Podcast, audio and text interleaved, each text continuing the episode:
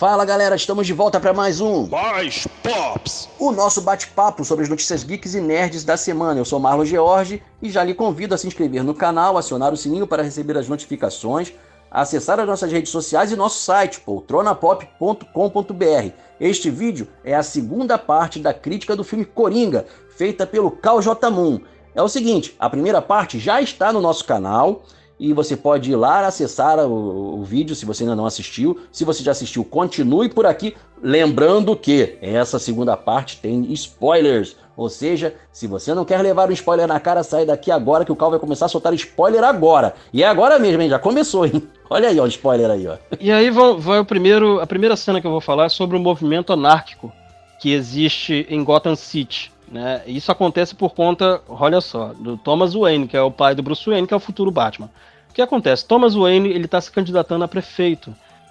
E ainda falando da família Wayne, existe um plot twist no roteiro que acontece por conta da mãe do Arthur Fleck, né? Uh, ela tem problemas, né? Problemas mentais sérios, né? Ela não toma remédios. Em determinado momento, o personagem Arthur Fleck, que é o Joaquim Phoenix, né? Antes de, se, de virar o Coringa, ele diz que a personagem não toma remédios. Né? E você vê que tem algo no passado da mãe do Arthur Fleck que tem relação com a família Wayne.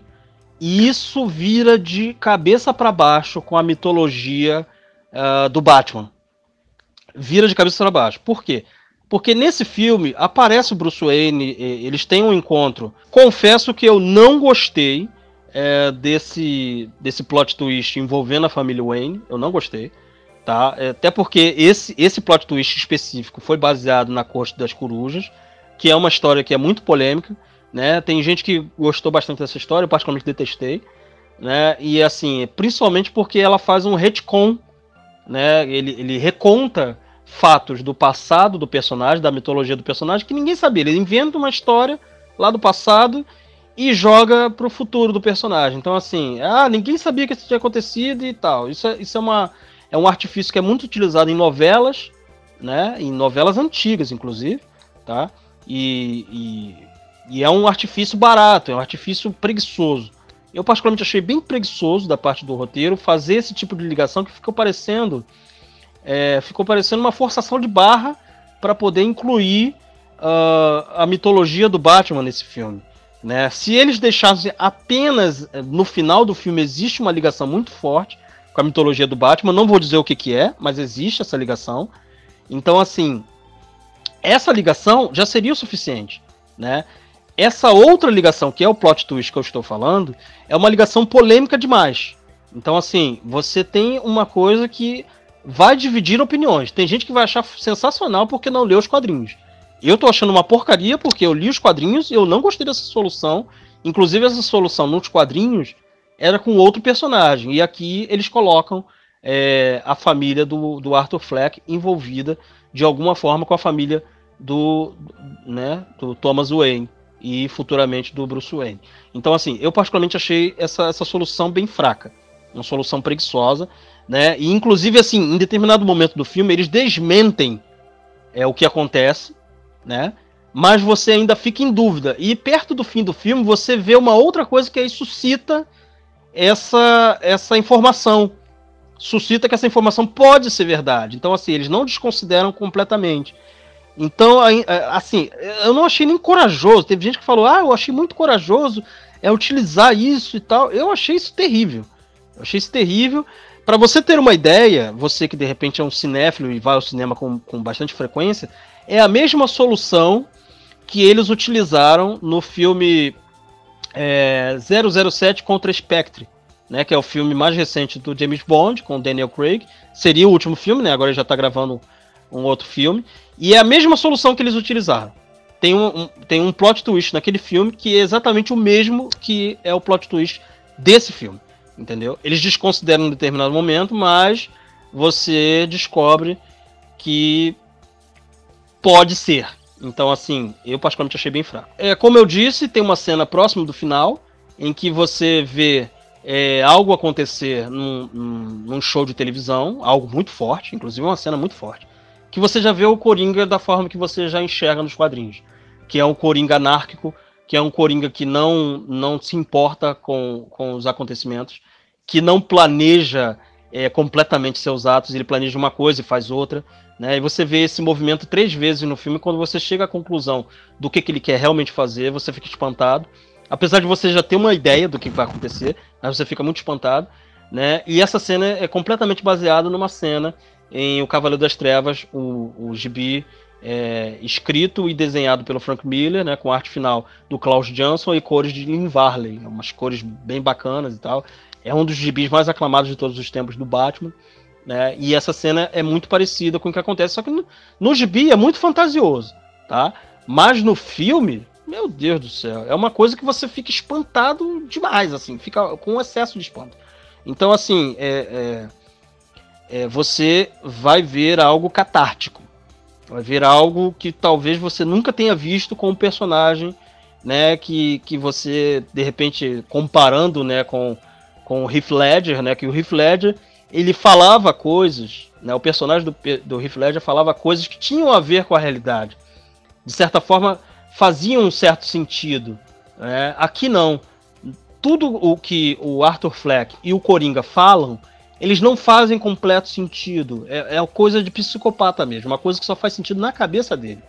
Né? Mas tem uma frase especificamente que o Arthur Fleck escreveu, duas frases na verdade, que ele escreveu uh, em um caderno de notas que ele anota piadas e tal, e, mas na verdade ele anotava coisas de pensamentos dele. Mais uma citação aí ao Heath Ledger, porque o Heath Ledger o ator, ele fez isso na vida real para poder compor o personagem, ele fez anotações que o Coringa faria, entendeu? Então são anotações proibidas, são anotações anárquicas e tal, e o personagem faz isso no filme, né, no filme Coringa. Então assim, tem duas frases que ele fala que são muito interessantes. Tem uma que ele vira que está escrito o seguinte: é, eu espero que a minha vida faça mais sentido, eu espero que a minha morte faça mais sentido do que a minha vida é curioso porque ele escreve sentido com a palavra sense, que o som é parecido com sense, né? Em inglês, né? Cents de centavos.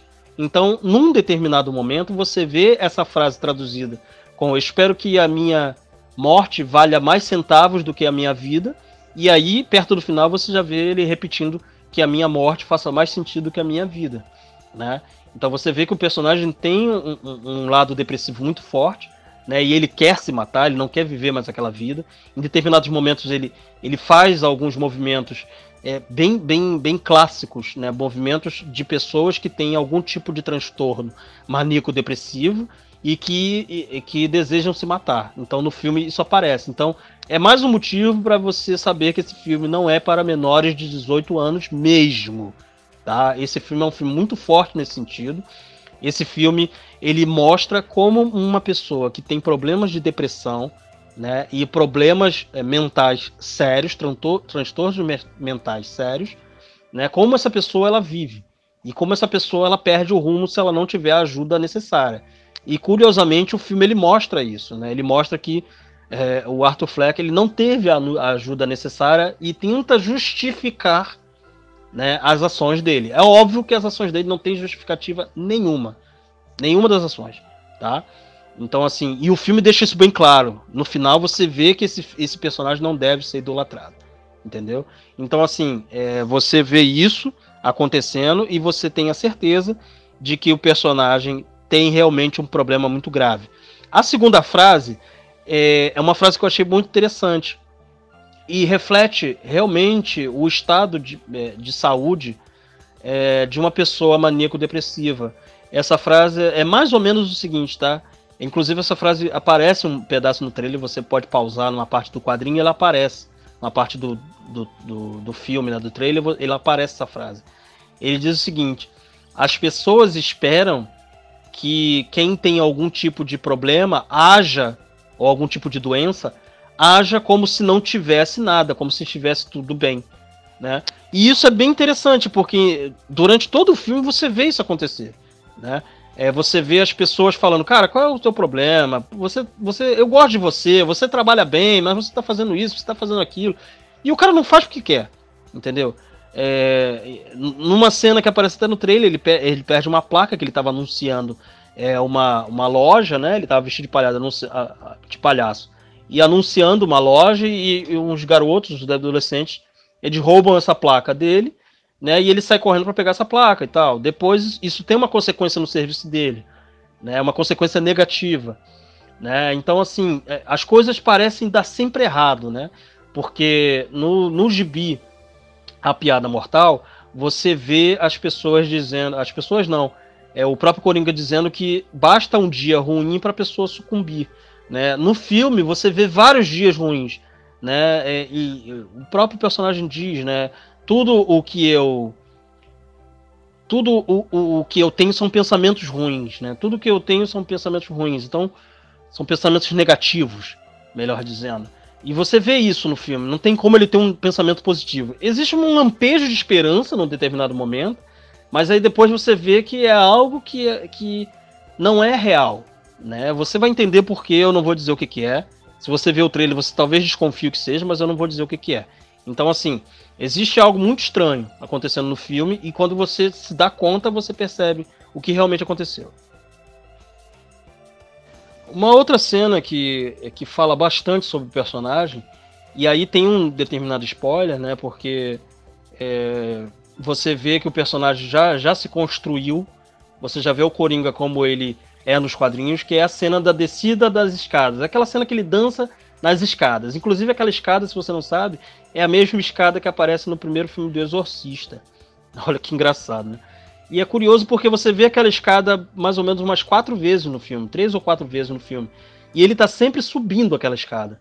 Né? Quando ele desce dançando aquela escada, naquela escada, é, o personagem já está pronto e tal, e ele está comemorando mas ele está comemorando algo tão terrível que aconteceu que para ele é algo benéfico. Ele, ele teve uma vingança, vamos dizer assim, e ele por essa vingança ele ficou muito feliz.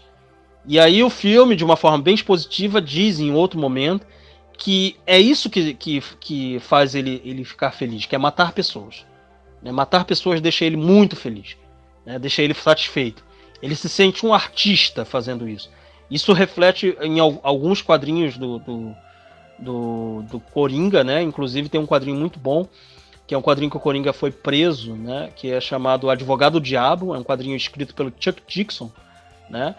É um quadrinho muito bom mesmo, que o Coringa é preso, e aí você vê toda uma, uma, uma um estudo da psique do Coringa enquanto ele está preso, né? Ele vivendo com pessoas que são é, também criminosas, mas que não são doentes mentais e tal. E ele se acha um artista do crime, um artista né, de, de da morte, um artista que sabe matar, né, que faz disso uma, uma obra de arte. Para ele, matar uma obra de arte tão grande quanto contar uma piada. Então, assim, é, é a maior piada para ele, na verdade. É uma piada muito engraçada. Então, ele se sente muito bem. Ele descendo essas escadas, toca uma música muito para cima, né? Uma música que tem um, um, um, que até meio que contagia o momento. Só que você percebe que é uma coisa tão terrível que o cara tá comemorando a morte de alguém.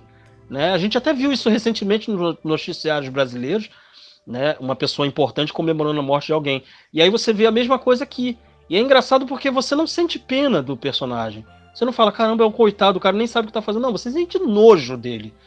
Então, assim, nesse sentido, é, é, você tem até uma quebra num determinado momento do, do, dessa dança, né?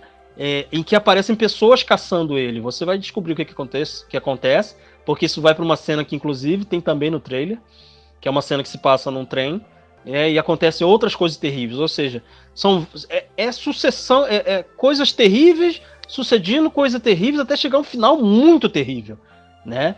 E você vai perceber que o personagem, ele, de, ele quando ele desce essas escadas, o simbolismo é ele desceu, ele, ele passou da, aquela linha em que ele tinha um limite, entendeu?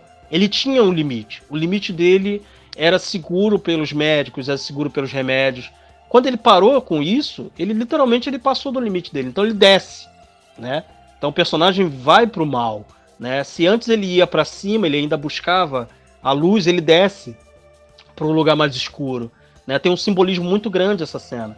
E, e quando ele sobra, ele tá com, com quando ele sobe aquelas escadas, ele tá com roupas com cores mais sobras, cores mais apagadas. Quando ele desce, ele tá com cores vivas, tá com o rosto maquiado, ele tá com uma máscara, ele tá com, com outro tipo de vibe, né? Ele tá com a vibe positiva, apesar de ter feito algo terrível.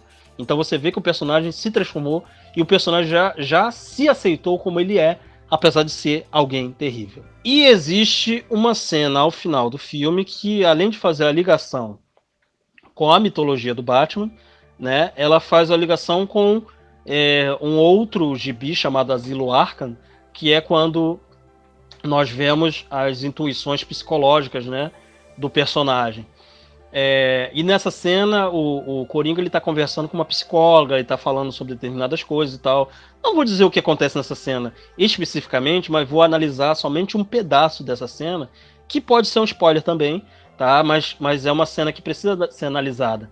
É, que é a cena final do filme, em que ele tá num corredor branco, né?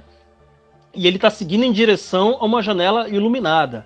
Só que quando você percebe, cara eu, eu tô até rindo porque, assim, é, é um riso de nervoso. Quando você percebe o que realmente está acontecendo, aliás, o que realmente aconteceu após a conversa com a psicóloga, é, você percebe que o, que o Coringa não tem mais limites mesmo. Ele tá pouco se importando com o que acontece ao seu redor. Ele quer anarquia, ele quer bagunça, ele quer caos.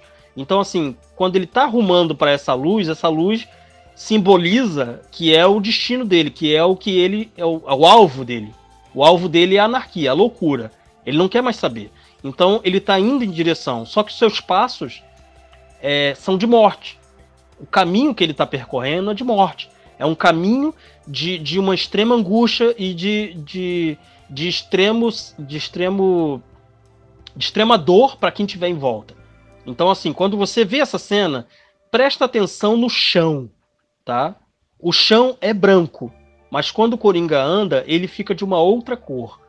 Perceba isso que você vai entender o que foi que aconteceu. É algo meio sutil até. Eu achei bem interessante isso. Era uma cena que eu nem achava que seria interessante, que seria é, necessária, até porque o filme, em determinado momento, ele parece que vai acabar na risada do Coringa, e aí tem essa cena e você fala: caramba, eu achei que o filme já tinha acabado. Ele funciona meio que como uma cena pós-crédito nos filmes da Marvel funciona um pouco dessa forma. Se você considerar dessa forma, você vai entender que realmente funciona desse jeito.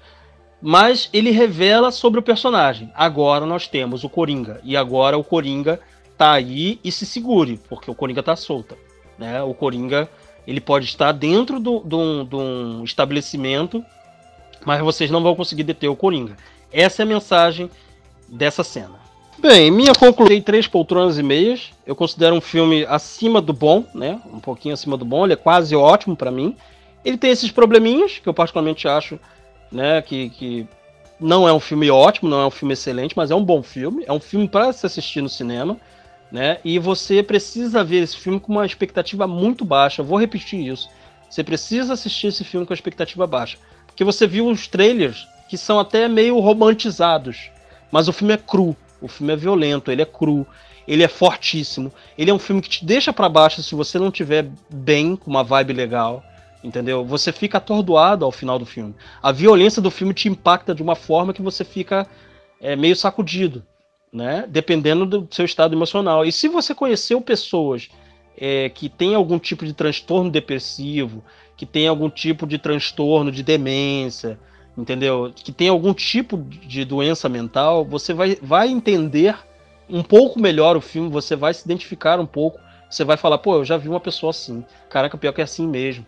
A pessoa não tem controle e tal, entendeu? E isso é que abala na interpretação do Joaquim Phoenix e nesse, nessa história tão peculiar, apesar de ser uma história bem óbvia, né? Mas é uma história contada de um jeito peculiar, né? Eu não acho um filme genial, mas eu acho que é um filme que merece ser visto no cinema. Só que você precisa ir com expectativa baixa para você não, de repente, achar que vai ser um filme maravilhoso, um filme ótimo, e de repente você tá é, entrega para você uma outra coisa que você não estava esperando, porque você não sabe, sério, você não sabe o que você espera para ver no cinema. É possível que você vá esperando um filme grandioso, talvez você vai ver um filme mediano, mas que tem uma interpretação muito boa, entendeu? Então eu particularmente acho que você deve ir é, com uma expectativa baixa e receber aquilo que o filme está te entregando, entregando e filtrar isso, né?